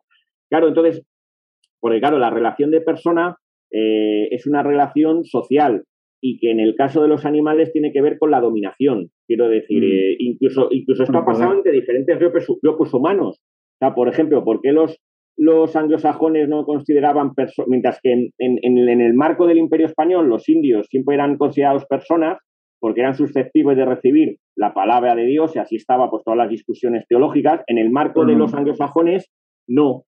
Y entonces eran considerados como animales. No, pero justo, o sea, justo, justo esa para mí es mi gran crítica al humanismo. O sea, que el, humanismo planteó esta idea de un hombre universal y dejó 90% de los hombres universales fuera.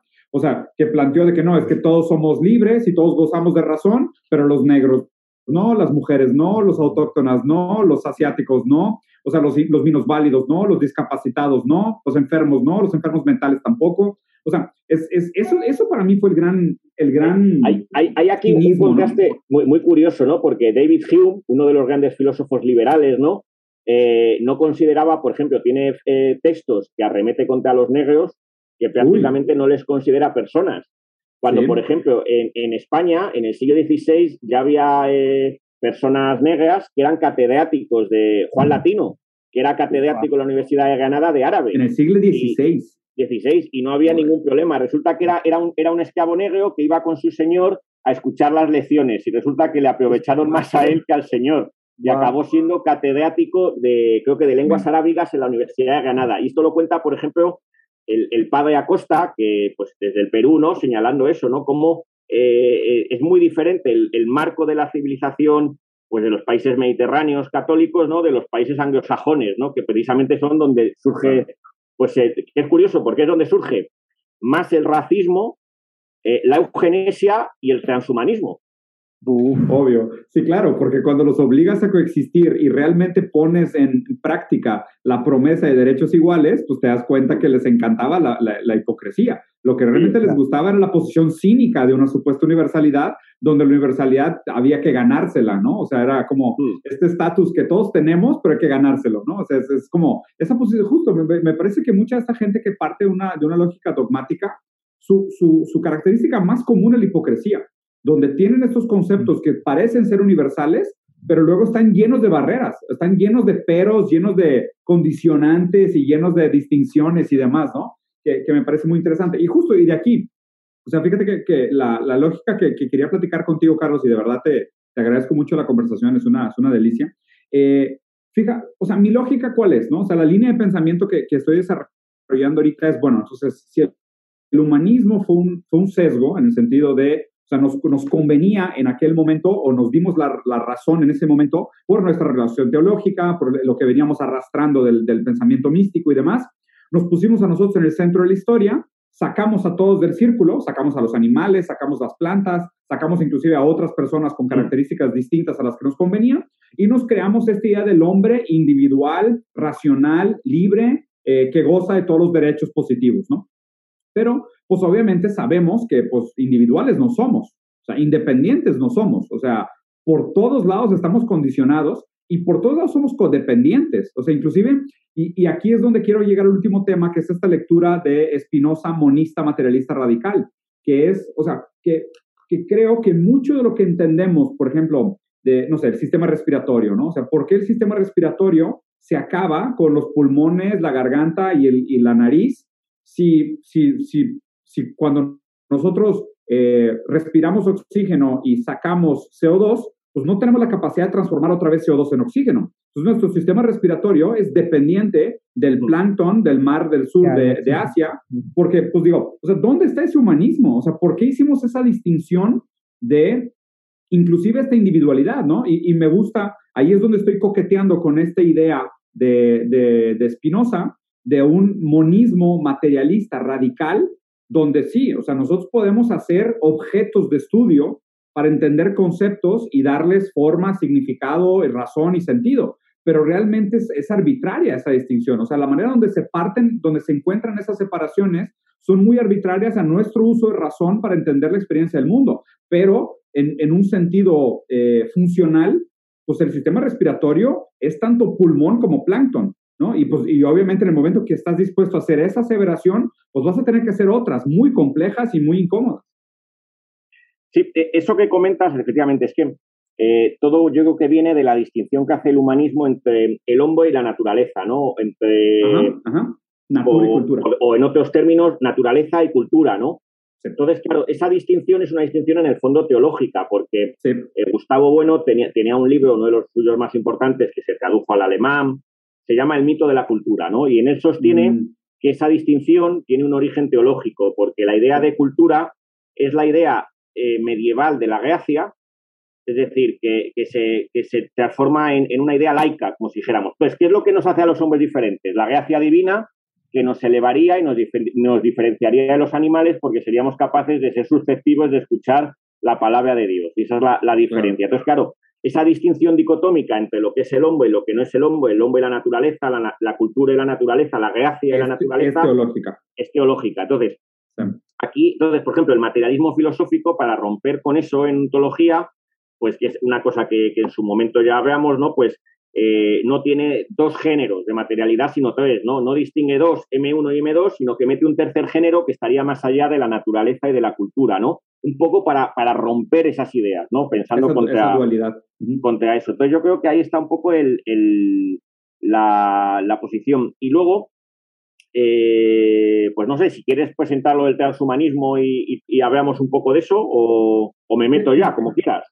No, no, no, que, doy un poquito de preámbulo. Entonces ahí me, empezó a interesar y empecé a leer el manifiesto Cyborg, o sea, mm. empecé a leer un par de libros sobre humanismo y transhumanismo, escuchar un poco algunos autores que hablan sobre el tema, justo sobre esta idea de que no, o sea, el transhumanismo como que busca no necesariamente superar el humanocentrismo, pero sino que entender el humanocentrismo como una codependencia, donde no existe tal cual una y una independencia de los otros mecanismos, de los otros sistemas, sino que el ser humano es uno más entre otros mecanismos y podemos nosotros mantener un cierto sentido de supervivencia para no quitarnos el protagonismo y no quitarnos el, pues no sé, no sé si todavía sea un estigma del sujeto freudiano, victoriano, lo que tú quieras, pero mantenemos esta idea de la psique, del hombre, del humano, y nos entendemos como codependientes de todos los otros sistemas. Entonces somos transhumanos, ¿no? Posthumanismo ya suena un poco más radical y obviamente hay miles de variaciones y vertientes, o sea, está posthumanismo vegetal, posthumanismo cyborg, posthumanismo feminista, que la verdad es que está, está bien interesante la lectura y apenas me estoy adentrando, pero ya el posthumanismo supone dejar atrás el humanismo y simplemente decir que inclusive, o sea, cualquier noción de un excepcionalismo humano es un sesgo, o sea, es, es, es un error, es un error ontológico de poner al humano como, como como una prioridad más alta o, inclusive establecer un sistema de jerarquías ya es un error. O sea, simplemente eh, eh, es como reconocer que cualquier sistema o cualquier lectura racional de estas agrupaciones o de la relación entre estas agrupaciones es, es no se puede hacer sin quitarnos el sesgo de, de, del humanocentrismo. ¿no? Entonces, el poshumanismo sería abandonar todo esto y entendernos como el sistema de Gaia, de Lovelock o Bruno Latour o sea, ya, ya presuponer que no, ¿sabes qué? Ahora la lectura se tiene que hacer desde una postura macro, o sea, desde Gaia, como un sistema total global, y nosotros como una variable más dentro de ese sistema total global, pero inclusive la lógica, la lectura de ese sistema global ya no se puede hacer arrastrando estos valores humanos, que ahí es donde, donde se me complica mucho, ¿no? O sea, es como, ¿cómo dejas de pensar como humano, siendo que pues, el lenguaje es un virus que nos condiciona, la historia nos ha quitado mucha libertad, nuestras situaciones materiales nos, nos encasillan hacia, una, hacia un cierto comportamiento, pero al mismo tiempo también es una pregunta relevante porque nos topamos con problemas climáticos, con problemas ambientales, eh, problemas de escasez de, de, algunos recursos, eh, problemas de desigualdad de acumulación, problemas de sufrimiento, de dolor, de guerra, que sí son problemas que de alguna manera u otra sí están vinculados al, a lo que arrastramos equivocadamente de esta escuela humanista. Eh, a, mí me, interesa sobre todo estas cuestiones que ahora me meto en lo que tienen de crítica del humanismo, que yo creo que lo más interesante de estas nuevas corrientes es más la pars de students, ¿no? la crítica que hacen que luego lo que ellos proponen. Proponen, de acuerdo. A mí me parece que, su crítica de criticar esa distinción metafísica entre, pues eso, naturaleza-cultura, hombre-naturaleza, eh, es muy acertada. Ahora bien, mm. eh, lo que ellos proponen, y por ejemplo en el caso de la Tour, donde se ponen en, hay una simetría, ¿no? Que él dice entre los agentes humanos y los agentes no humanos, pues me parece que es una especie de cajón desastre que confunde más las cosas. Yo, desde el materialismo filosófico, eh, negaría que hubiera a priori ciertos rasgos humanos eh, que nos hicieran distintivos per se, pero sí que defendería que los haya a posteriori y que la relación fundamental es la relación etológica de dominación. Quiero decir, somos nosotros, por ejemplo, los que tenemos a los animales en el zoo.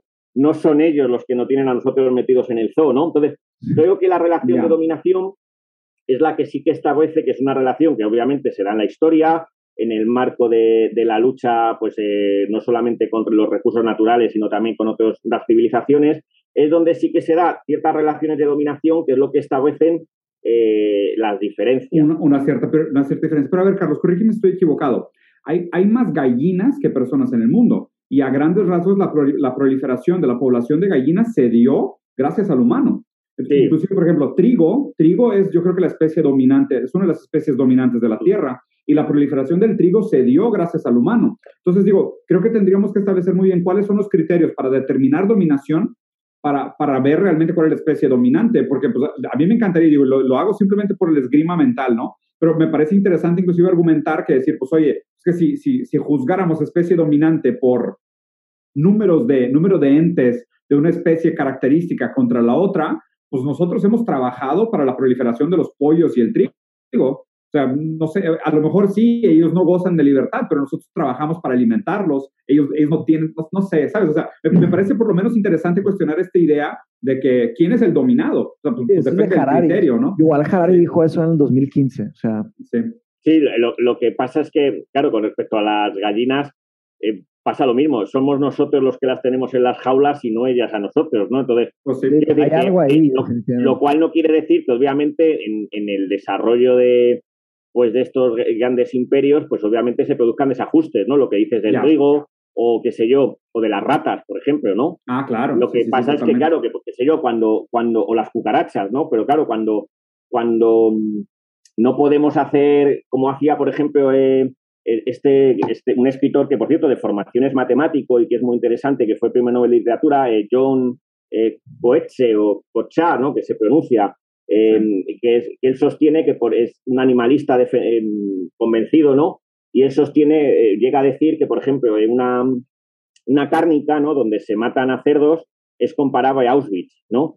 Claro, quien, quien dice a esto eh, está poniendo a los judíos, está poniendo a los cerdos al nivel de los judíos, pero al mismo tiempo está poniendo a los judíos al nivel de los cerdos. Claro, claro, eh, eh, no se puede sostener, qué sé yo, que cuando se fumiga un colegio, pues se está cometiendo, qué sé yo, una teopelía del estilo de, la que cometían los, los nacionalsocialistas, ¿no? Entonces, creo que hay de nuevo, hay que, hay que ir caso por caso, ¿no? Con mucho cuidado. Y, y, este, y esta idea de las relaciones de poder, perdón que te interrumpa, pero me interesa mucho el tema. Y esta idea de las relaciones de poder para establecer estas distinciones como entre especies, ¿no se aplicaría la misma lógica entre, entre la misma especie? O sea, porque, por ejemplo, me parece que... De acuerdo.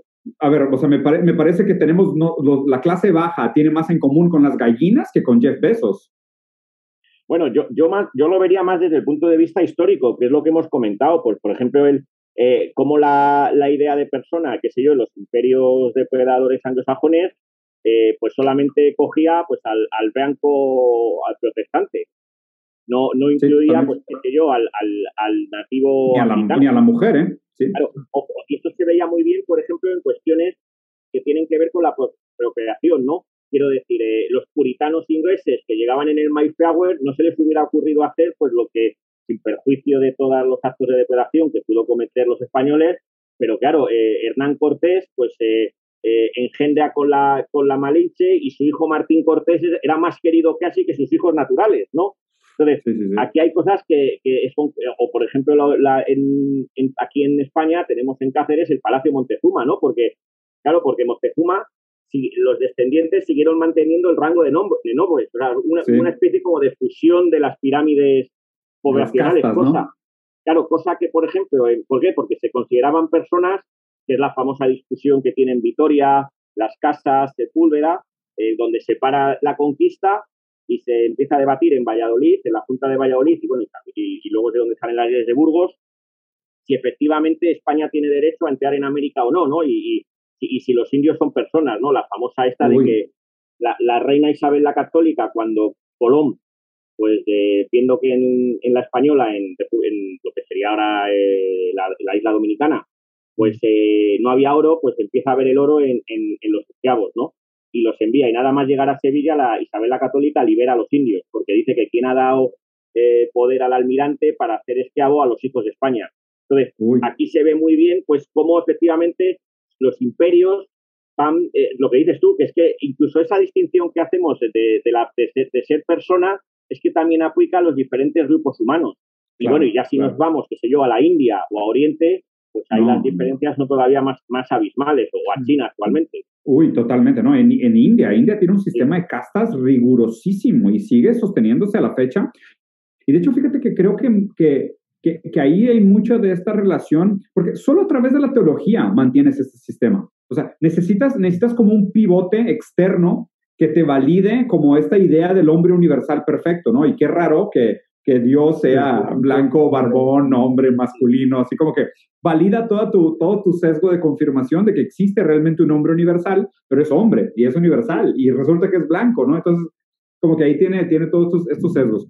Carlos, si me permites una última pregunta antes de, antes de, cerrar la entrevista. Me comentaste también que desde la escuela de, Gustavo, bueno, y esto te, lo hago más a título personal, ¿no? O sea, hablaste que también tiene una teoría política. ¿Cuál, cuál, cómo, ¿Cómo pintarías tú tu propia eh, inclinación política? Bueno, lo, primero que hay que ver es que, mm, claro, a día de hoy el, debate está en, términos muy maniqueos, ¿no? De izquierda y derecha, ¿no?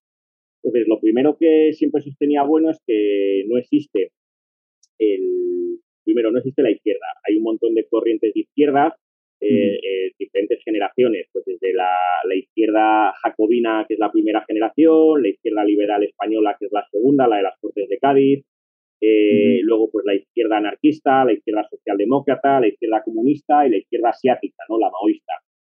En la derecha sucede igual. La derecha también tiene diferentes modulaciones, con lo cual no tiene mucho sentido decir izquierda o derecha. Claro, lo que sucede es que a día de hoy, eh, caído el muro de Berlín, ¿no? Eh, donde pues el, el, imperio que hacía frente pues, durante la Guerra Fría al imperio norteamericano era el imperio soviético, cae, dentro de nuestras democracias, pues quien quiera pensar que hay mucha diferencia entre la izquierda y la derecha, bueno, pues, pues muy bien, que, que sea feliz pensando que hayan de diferencias. Cuando la, política económica, por ejemplo, en España está totalmente marcada por la que marca Europa. Uy, sí, eh, totalmente. Y cuando, y cuando digo Europa, quiero decir Alemania y Francia. Quiero decir que también en, España... Unión Europea. Hay una, una cierta, un papanatismo que decía don Miguel de Unamuno europeo, de pensar como que Europa eh, mira por nosotros, ¿no? Como si fuera casi una ONG, cuando Europa, pues es efectivamente es una asociación que sin duda alguna tiene sus virtualidades y sus cosas buenas, pero donde no podemos olvidar que los países que más peso tienen, que son Alemania y Francia, pues son al final los que hacen valer sus, intereses frente a países como Polonia o España, que son más, tienen menos peso. Entonces, eh, a día de hoy yo creo que la distinción fundamental en, en política no hay que pensar, yo creo, a la escala interna de derechas o izquierdas, ¿no? Eh, como pensando, qué sé yo, que una izquierda, un partido de izquierdas español, pues es lo mismo que un partido de izquierdas en México o un partido de izquierdas, qué sé yo, en el norte de tal. Entonces, yo creo que el corte fundamental a día de hoy no es la dialéctica de hace, sin perjuicio de que sea importante, ¿eh? es la dialéctica de estados e imperios. Y entonces aquí el, corte fundamental mm. yo creo que son las grandes plataformas continentales, ¿no? Tenemos por un lado al, imperio norteamericano. Eh, y por, otro, lado al chino. El chino y Rusia, que, que no parece que acabe de, caer y está ahí ahí. Y, luego pues hay una, hay una plataforma que formamos nosotros que tiene un gran potencial, eso, eh, con el español el potencial que tiene, que está penetrando en Estados Unidos y, que es pues todo lo que tiene que ver con, con Hispanoamérica. El, problema es que muchas veces yo creo que hacemos más hincapié en las cosas que nos diferencian que en las cosas que nos, unen y que podrían servir, pues por ejemplo, para España, pues por el apoyo con Hispanoamérica, hacer frente a la Unión Europea y desde el punto de vista vuestro, desde el otro lado del, del, del Atlántico, ¿no? Pues hacer frente al imperio que tenéis al norte, ¿no?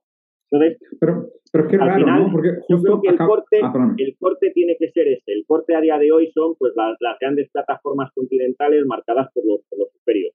Ya, y fíjate, o sea, me gusta mucho cómo lo planteas. O sea, yo, yo tengo tiempo desde que, mira, a mí me parece que el, crecimiento que ha tenido China en las últimas décadas es innegable, ¿no? O sea, la manera como han aplicado ellos debatiblemente su versión o su interpretación de lo que es una teoría marxista desde el Partido Comunista Chino, su idea de la democracia china, que me lo explicó muy bien un amigo mío que es abogado chino, que me dijo, no, lo que se aprende en, en, derecho en la Universidad de China es que la democracia china no es la que se ejerce en el voto. Democracia china es ponerle dinero en la bolsa a la gente y que voten con su dinero, ¿no? Porque, pues digo, se pudiera argumentar que en este momento neoliberal el voto realmente es, no es una persona un voto, es un, es un dólar un voto.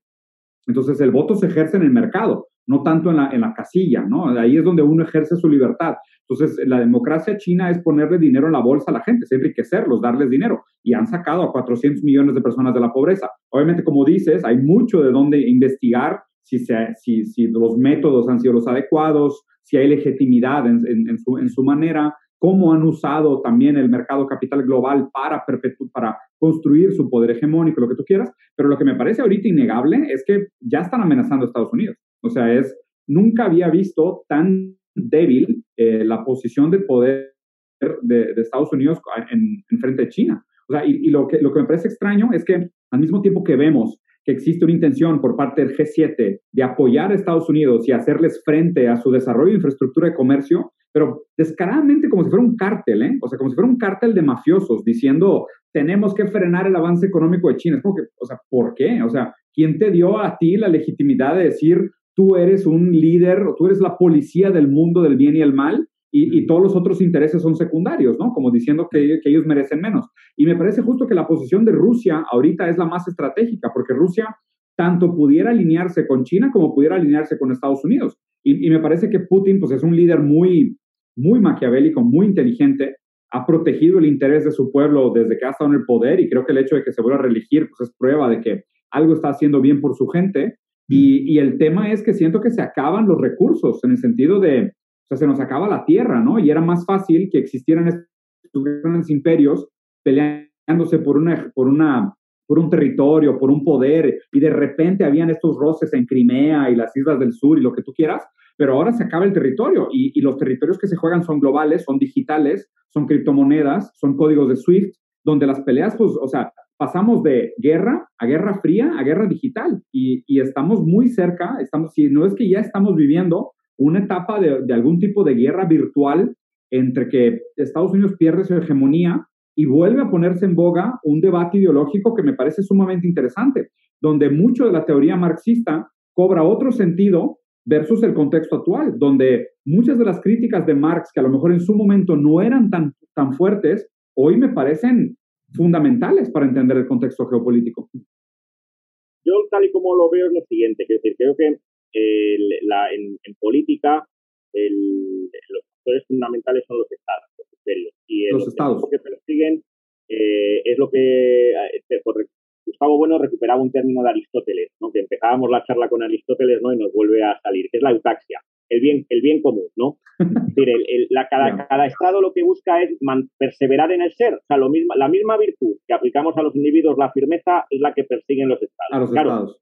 El problema es que a veces se nos olvida que, que, que, la historia es una biocenosis. Quiero decir que, que, igual que pasaba en el caso del aborto, donde la firmeza de la madre a veces entra en contradicción con la firmeza del feto, la, la eutaxia de, qué sé yo, de, España o México puede entrar en, o de Estados Unidos entra en contradicción con la de Rusia o la de China.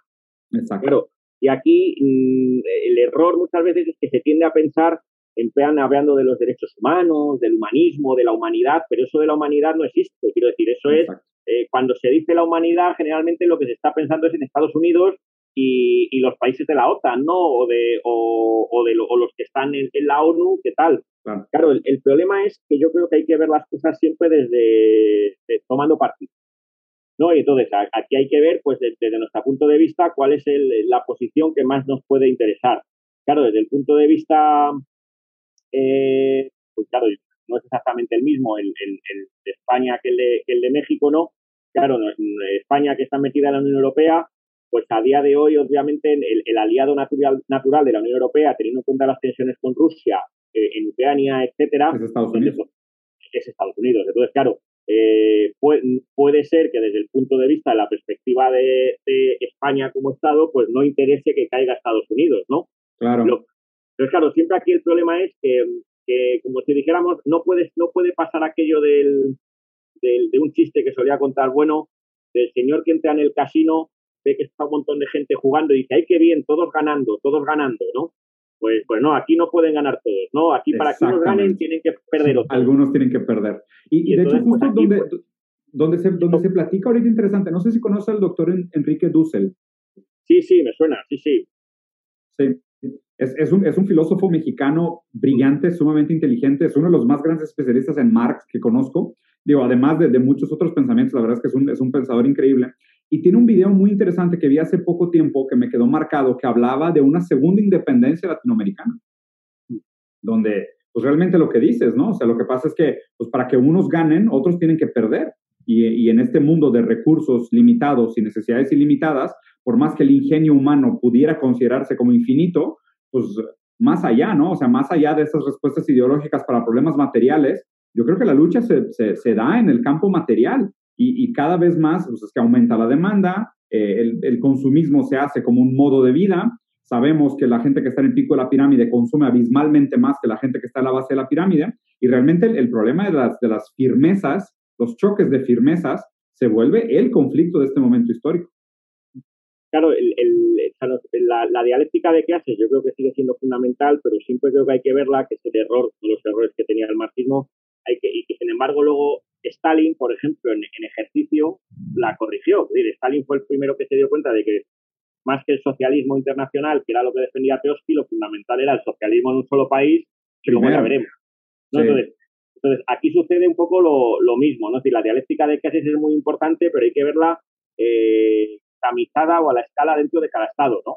Claro, Porque, claro, claro, no, claro. no, no es, lo, por ejemplo, el bienestar, qué sé yo, de los obreros españoles puede depender, y de hecho depende, del malestar de los, de los obreros chinos.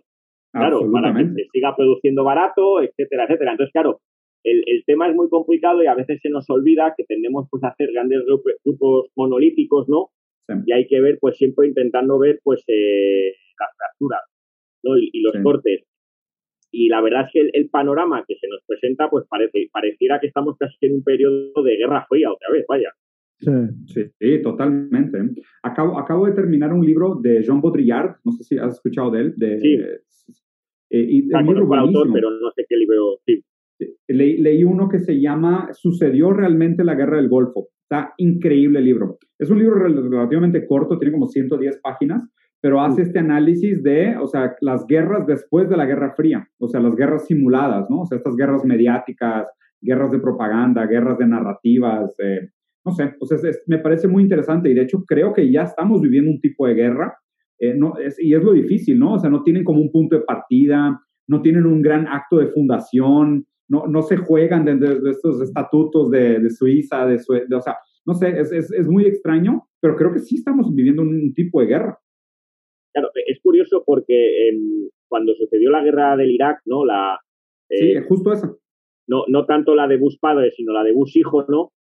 Eh, en España hubo grandísimas polémicas, ¿no? Eh, porque España, a través de Aznar, apoyó a Estados Unidos. Claro, es, es muy curioso porque claro. en España hemos tenido recientemente grandes tensiones con Marruecos, ¿no? Que ha lanzado pues, una ofensiva claro, claro, eh, con, sobre Ceuta y Melilla, que son plazas que forman parte de, de España desde el, desde el, siglo XV. Pero no porque antes fueran de Marruecos, porque el reino de Marruecos no existía, ¿no?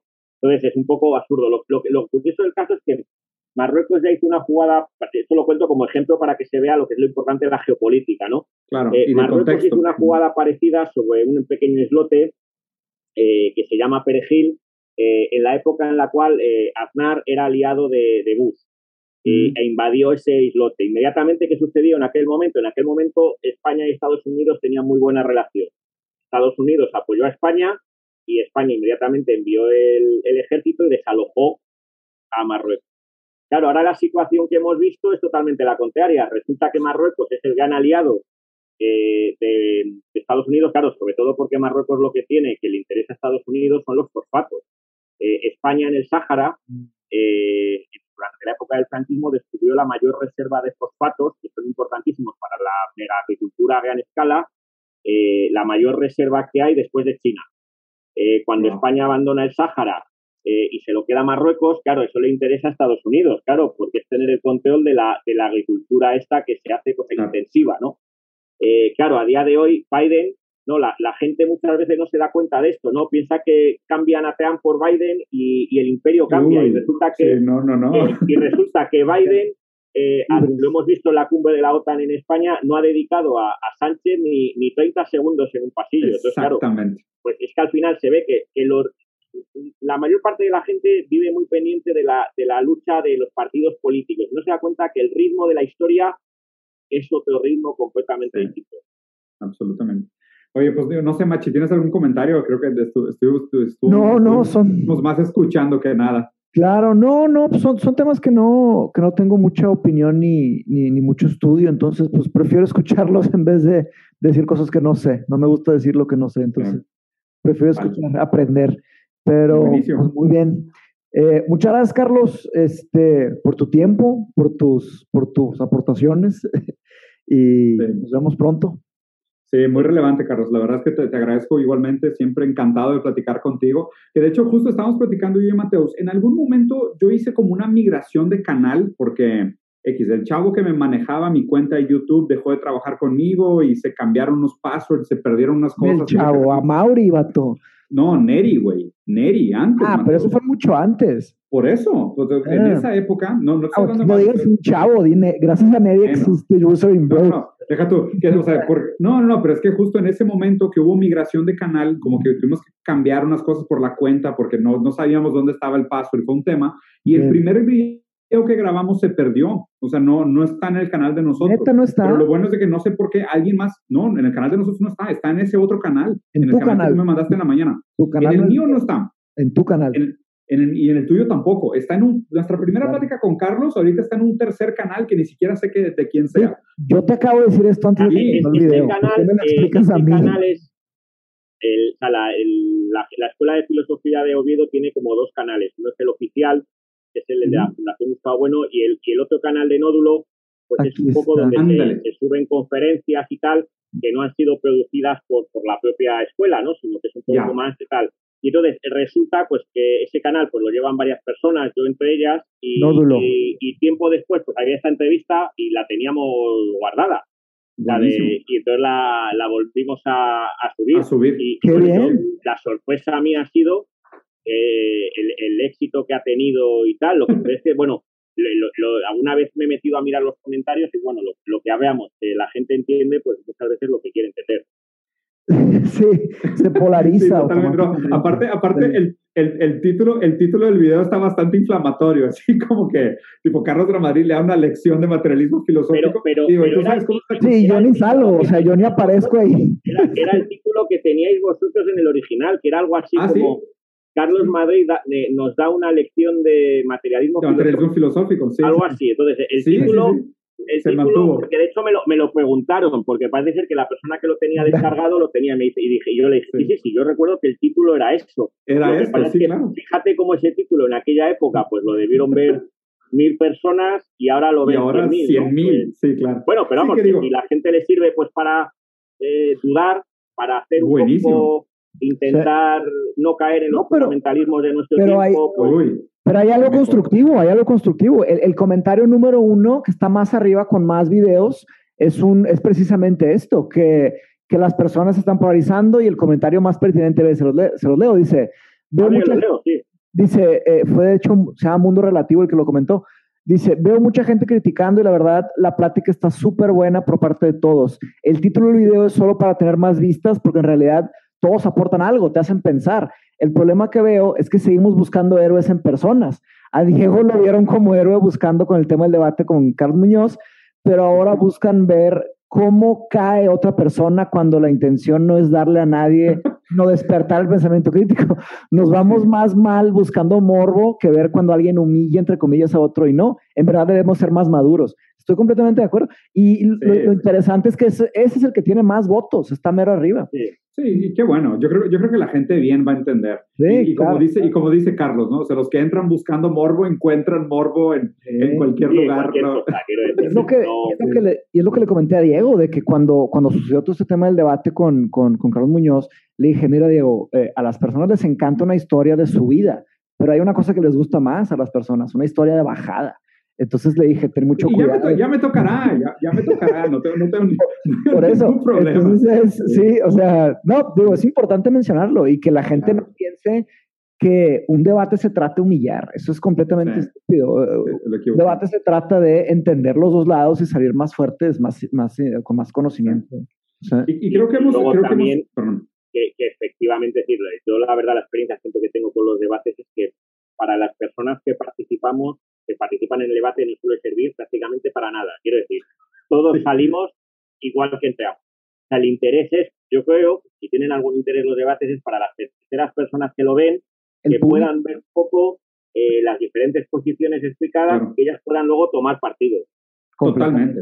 Es, es, como un juego de fútbol. Y aparte, ¿sabes qué siento? Siento que, o sea, ver debates entre dos personas preparadas, o, no, pero digo lo que sea, ¿no? Ver debates entre esas dos personas es como si tú actuaras en una obra de teatro tu postura y tú sintieras como esta identificación con una postura, y obviamente pues también hay muchos sesgo de confirmación de ver de que, ah, él ganó porque tiene mejores argumentos, porque habló más fuerte, porque gritó, porque se impuso en forma, lo que tú quieras, y, y la persona lo que quiere es como actuar esta fantasía de mis posturas siendo representadas por un tercero que las expone mejor que yo, ¿no? Y, y obviamente yo creo que, como lo comentó Mateus, y, y, una de las frases de Lacan que me encanta sobre los revolucionarios, que es, las revoluciones siempre son un esclavo buscando un nuevo amo, y siempre lo consiguen.